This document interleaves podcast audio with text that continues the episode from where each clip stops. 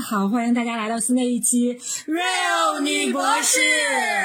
我们是三个来自东北的 ladies，我是 Amy，我是西索，我是 Freda。我们一起搭档做这个节目呢，是和大家聊一聊我们的博士的学习和生活，希望能够在你跑步、做饭或者是通勤的闲暇时光，能够带来一些有效的信息和一丝丝快乐。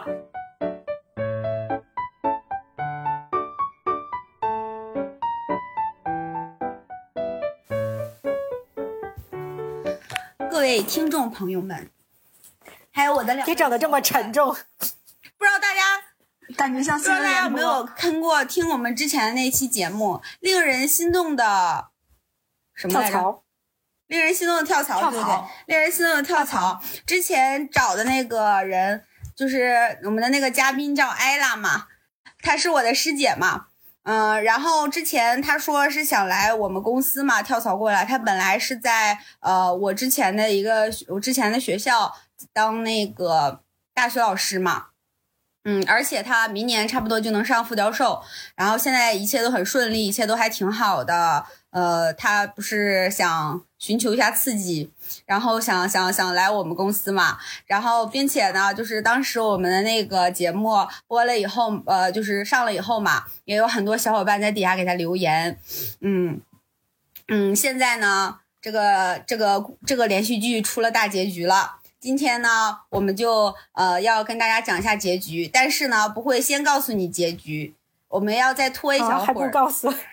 那个他要拖一小会儿，你要想直通结局，那是另外的价钱了。我告诉你啊，你们得付钱。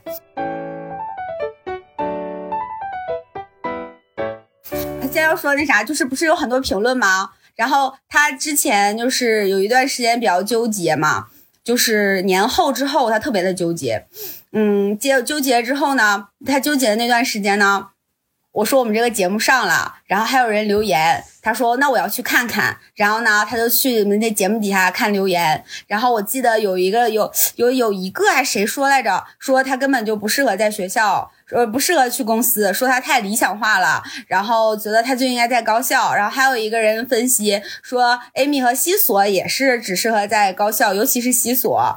然后说 Amy 还能还能去公司试试，但西索完全就不能。然后还有那个小伙伴还说我是社牛，我觉得。嗯，有一点开心，其实。人家说你是社牛，你就开心；我俩说你社牛，你就不信。嗯，你们说啥我都觉得有光环。我师姐当时是录完那个节目嘛？哎，当时录节目的时候，我师姐有没有投简历来着？当时是投没投？录完了就要投。其实是这样的，这个节目可能大家对这个时间有一些错乱。我们录这个节目的时候，应该是十一月还是十二月吧？没有没呃对。呃，十一月很久了，呃，是不是十一十一月或者十二月吧？没有十一或者十二月，但最后这个节目上线应该是已经是一月过完年了，就是都过完年了吗？不，二月没有，已经二月底了。因为我记得我是看完了奥运会之后我才给上线的，就是所以他录那个节目，录那个节目一定是在十二月中旬以前。嗯。他就是当时录完，所以大家就知道吧。就是刚才 Freda 说他纠结了很久，特别是过年的时候，就是因为其实这件事情在他心目中已经早就开始，呃，令他悸动，然后令他困惑，令他纠结了。对对对，嗯，让我来给大家说一下这个 timeline。继续说。呃，是十一月份的时候，他之前我呃，他之前就是蠢蠢欲动嘛，之前在节目上也说过。然后是十一月份的时候，他跟我说起这个事情，然后他有点想想换，然后呢就每天讨论啊、说呀什么的，嗯，然后呃，然后是到十二月的时候，这个比较强烈这个感觉，然后上了我们的节目，就是那段时间很困惑，然后其实我也是想听听西索和艾米的一些建议嘛。然后就让他录了我们那个节目，应该是十二月中旬左右吧，我记得。然后他是十二，他是录完我们那个节目就投简历了，投了简历以后，我们公司效率很高的，好不好？然后呢，就很快收到了 offer，呃，很快就是面试了，然后收到了 offer，收到了 offer 之后呢，呃，大约是一月多。一月过完元旦以后，他过元旦的时候是来找我玩了。他说他要来看看我这个城市，看他和他的和他的那个和他的这个呃和他的灵魂是不是 match。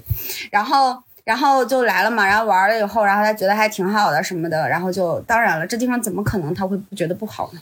然后他就俺是大城市的好不好？然后他就他就他就他就回去了嘛，回去以后他的这个想法达到了，就是当时情绪已经被 P 到制高点了。那个就从我这回去那会儿是制高点。然后呢，我们公司的 HR 他本来答应给他那个得给他 offer 那个时间推迟了，是因为我们这边一直就是走程序没有走完。所以他的 offer 呢，在他制高点的时候并没有给他，然后就一直拖拖拖，拖完了以后呢，学校就放假了。学校放假了以后呢，他就没有办法去提这个离职的问题了。然后他又回家过年了。然后他又说他回家过年，你知道，整整给自己放了一个多月的那个那个呃寒假，然后贼爽，啥也不干，就是就是就是每天就是很爽，就是也不用担心，不用像担心什么要写文章啊，要基金啊什么这些都不用考虑，每天就是快乐快乐。然后他就回家了嘛。回家了以后，其实他家里他遭到了家里的强烈反对，也不算很强，就是他妈就是不太同意，然后就就就很不愿意嘛。然后在这个期间呢，他还被逼着去算了几次卦，然后然后得到的结果啊都是不要换工作，得到的所有结果都是不要换工作。当时他跟我说的时候，我就在想，这东西要不要信呀？啊，哎，好烦哦！要是我，我说，哎呀，我会动摇哎，我说。然后我说：“毕竟这些就是这些不可解释、不可描述的非科学事情，就是到底要不要信啊？”然后就是这种感觉，他就他就其实真正动摇他的不是大师，不是这些其他其他原因。他说是因为他在家待的太舒服了，并且他在家的这段时间唤醒了他的家庭意识，让他觉得他可能非常的想念，他非常的想回归家庭。你知道吗？我的朋友。我所有在跟他一块儿，就是我们那一波的朋友哈，他我那个圈子的朋友，他们把我比作工作，然后把那边就比作家庭，就是选我就是选工作，选他们就是选家庭，一度让我很气愤，你知道吗？就搞得好像就是我只是我就是为了工作，我不想结婚，不想生小孩，我也不想有家庭，就搞得我是这样子的，这样他们现在在他们心里，我好像就是这种代言人，你知道吗？抛夫弃子。对我什么都不要，只要工作，就独立自主的新女性。其实我根本也不是。然后，然后，然后就是，就很快就，他是，他是过完正月十五回学校，本来是正月十五回，过完正月十五回学校，一回学校就要提离职的，但是他就开始犹豫了。但是又到了必须做决定的时候嘛，所以他又非常犹豫。那是他最疯狂犹豫的时候，也是我们节目差不多上线的时候。然后，所以他看到评论非常气愤。他们为什么说我理想化呀？他们为什么说我不适合上公司啊？我怎么不适合？为什么不适合？就是就是就是他从他回学校一直到他最终决定。结果的那段时间就是非常的纠结，我们之间有很多谈话和 battle，知道吗？因为我觉得所有的利弊，所有东西全都已经说过了，而且主要是我年后特别的忙，然后我不知道我该跟他再说些什么了。然后他，然后有一次我们俩还不欢而散，你知道吧？然后第二天，第二天我过生日，完还他给我发了消息，然后我还跟他说，我说，我说。他说，就是他不能理解我为什么不理解他，我却不能理解他为什么非要有那种想法。然后他觉得我作为他的朋友，我应该理解他，就是放弃一个这样的工作。去了一个非常未知的地方，我应该理解他的这些担忧和他的犹豫。我说我可以理解你这些担忧和犹豫，但是我只能理解你在年前的你有这些担忧，但是你在过年的时候已经完完全全决定了，已经要来了。就是他回家之前是决定了，就是要来了，完全定好了，就等着年后提离职了。但是他回家了一个月以后，以前原本不是问题的问题都变成了新的问题。然后我就变他的这种犹豫让我不能理解了，就，所以，但是呢，我后来说，我说，但是我作为朋友，我确实是应该去站在你的角度去思考问题，而不是一味的去埋怨你，这个是我做的不好的地方，但是我仍旧不能理解。嗯，这现在我要揭晓谜底了啊！你回头让 Amy 计算一下这个时间，然后到时候大家想直接听结果的，请直接拉到这一部分。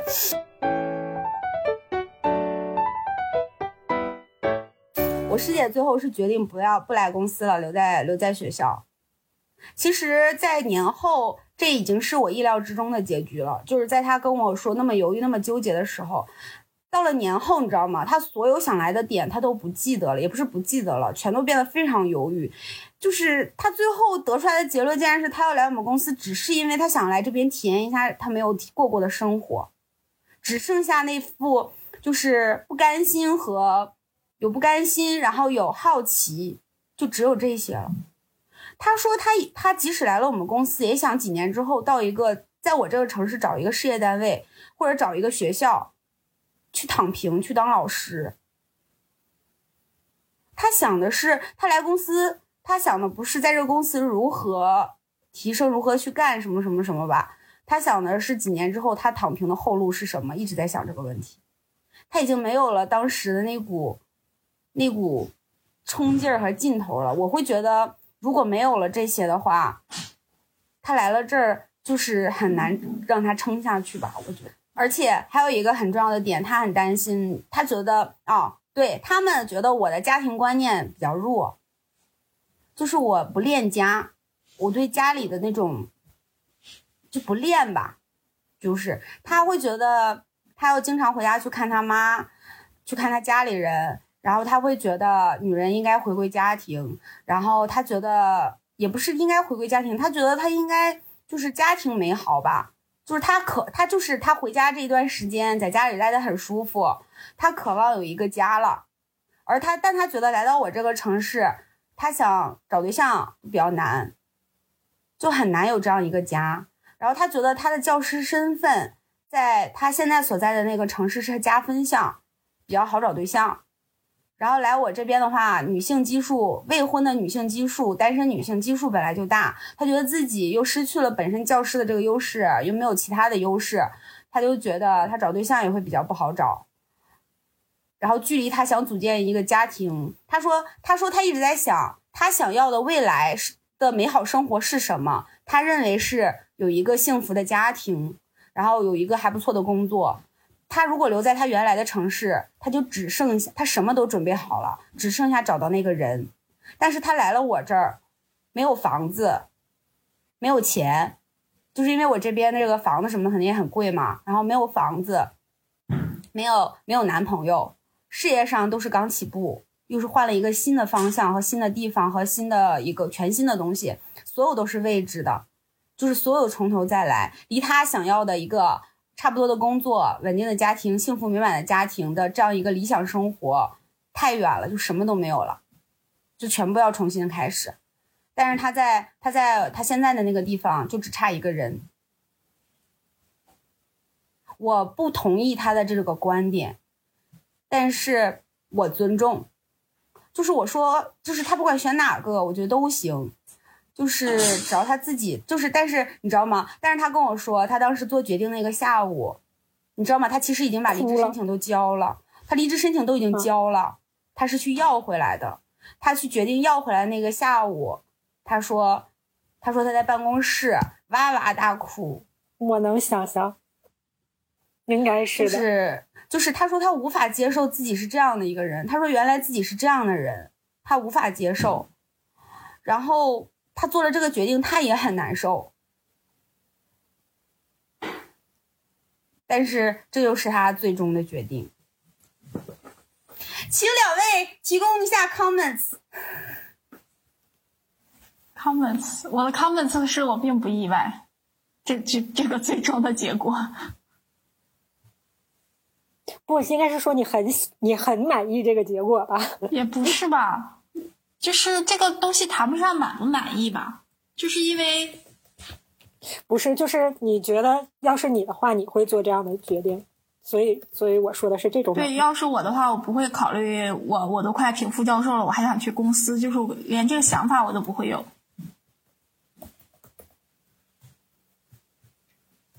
哎，师姐，如果你快马上要评副教授了，你会去想着去公司吗？就是情况不同啊，是因为他先想要去公司，他已经很久想要去公司了。就是能评上教授、副教授这件事情是后来才发生的。他不像是说，就比如说，假如一个人从来都没想过要去，然后他就一直在这块儿奔着副教授使劲儿，终于马上要成了，然后突然听说弗莱达那边有一个非常好的公司，我要不要跳？我觉得。还是有一点点差别。所以，所以我们都没有这件想过事情去公司是，他已经想了很久的一件事。从来没想过。你想过吗？所以西索，你看西索的共情你看西索的共情能力弱的方面又体现到了。你看他现在无法共情，他只是觉得他觉得他自己根本不会想到这样子，他觉得就是应该这样啊，他觉得这个就是对的啊，这就是他共情能力弱的这个方面开始体现上了，他没有办法共情这件事情，我觉得是因为。因为他觉得就是很奇怪啊，本来就应该在高校工作啊，到了副教授多好啊，要我我肯定不会走啊什么的，就是他的出发点就是他自己是这样认为的，就是他没有任何别的其他的意思，只是他共情能力弱，就像是一个人他智商弱一样，我们要关关爱他。我我不是智障，我就是是个情障，这个？就是个非常明显的差别。就是在西索心目中，这就是一个哇天壤之别的选择，这有啥好犹豫？有什么可选的？就是就像天然一个高，富这是天然帅，的一个。矮穷矬，你选哪个还用想不，吗？他俩还不能用高富帅和矮穷矬来比较。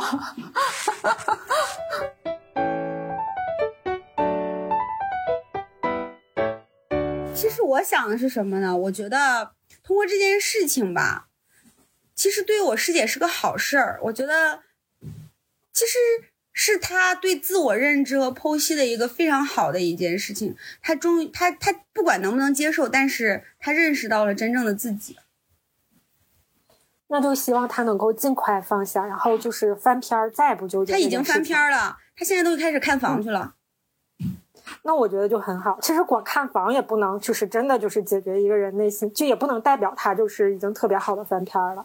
就是希望他能真的就是翻篇儿，就不要说哪天在床上躺着，夜深人静的时候又想起来我为什么没做那个选择。就是其实不重要了。就像咱们之所以纠结，就像咱们说了一万遍了，之所以纠结，就是哪个都挺好嘛。那就是选择了这个的话，那就那就享受这个，享受这个香蕉。其实之前，包括我师妹啊，就是我们共同认识的人啊，他们都觉得我师姐和我是一类人。然后呢，我的其他很多师妹们嘛，她们嘛就是想过自己小时候什么那种嘛，觉得她们是一类人。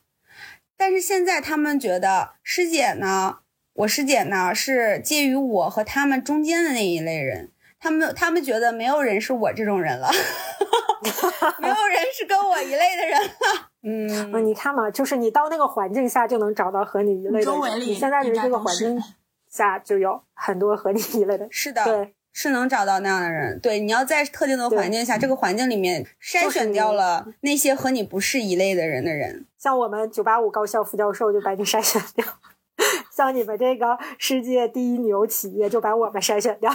哎，反正就是因为之前录过这个节目嘛，然后就是想也是给大家一个交代，告诉一下后后后续吧。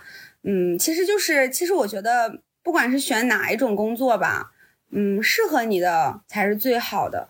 嗯，我现在仍然觉得，就是因为之前一直都觉得说我是因为在我们公司待的时间太短了。所以就是我师姐他们说我跟我的公司还处于热恋期，所以就是看到的都是好的，呃，然后就觉得那里怎么都好啊什么的。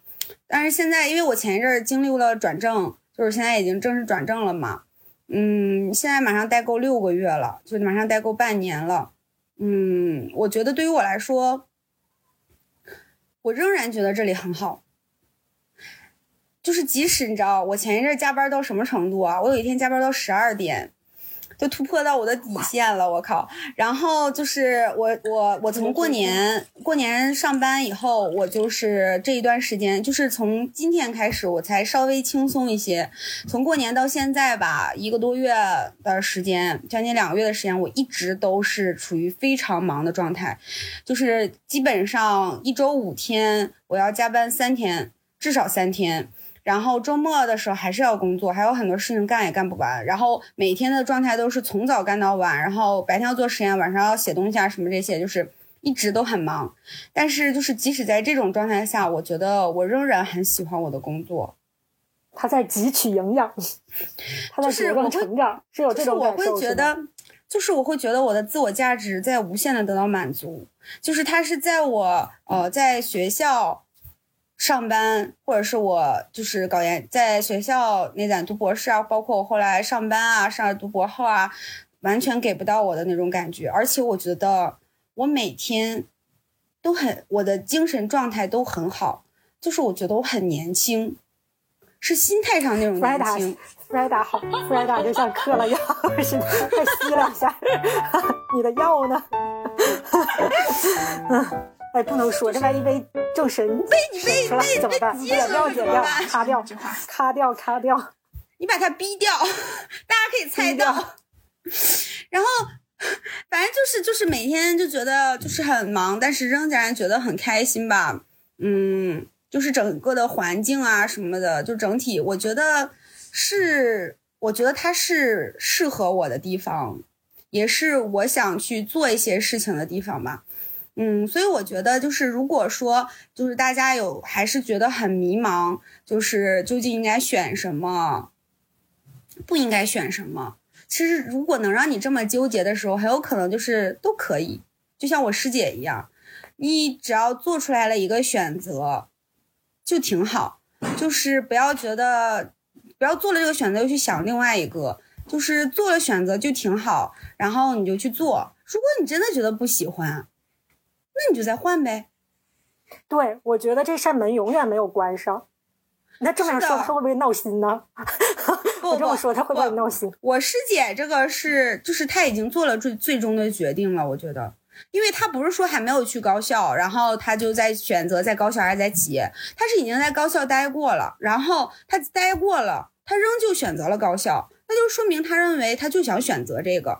就是我是说，现在还没有找工作的人，他们如果想决定我是想进高校还是想进公司的话，我觉得就是你不要。被高公高校的那个所谓的稳定，所谓的事业编制，所谓的这些东西，或者所谓他光鲜亮丽的社会地位所蒙蔽，把它作为你想要选择这件这个这个工作的一个比较重要的理由，也不要很惧怕说去公司的人就是被高校淘汰的人，或者是去公司的人就是去不了学校的人。或者我去会害怕去公司干不好，两天半把我炒了，我失业了。对对对，就是这些，你都不要，就是就不要就是这样子，就是过度的惧怕公司，嗯，过度的惧怕公司，然后过高的去美化高校，就他们两个都是有好有坏的，所以就是。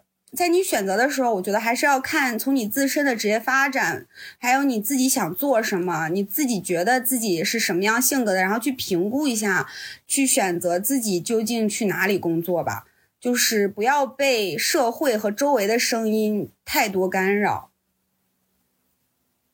然后也希望就是说，现在这不是也快毕业季了嘛，就也希望呢，嗯，我们的听众朋友们都能。得到自己理想的工作，或者都能向着自己的目标，明确自己的目标，向着自己的目标不断的去努力，然后最后能够嗯有得偿所愿。我觉得这一期西索没有输出，完全没有完全没有表达观点。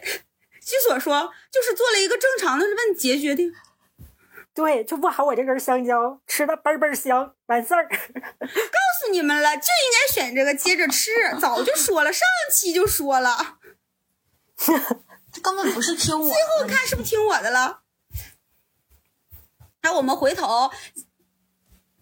就回头我可以把我师姐再叫来，然后让她谈一谈她的感受。其实就比如说她很纠结啊，包括她最后就是，比如说她做决定的时候的那些感受啊，其实就是还是可以再谈一谈呀，聊一聊啊，这种感觉的。我觉得，其实我觉得最大的希望就是希望她真的解脱了，就是真的就是放下了，然后开始享受现在的生活，就是她之前想要的，就希望她现在都去追求。是的，就是我希望他能够不纠结了，然后每天开心高兴。我觉得不管选择哪一个都好，嗯，也希望他能赶快找到那个能让他呃进入到婚姻的那个人吧。那好吧，我们这一期就这样了，再见。没有说话的西索最后说了个再见，拜拜。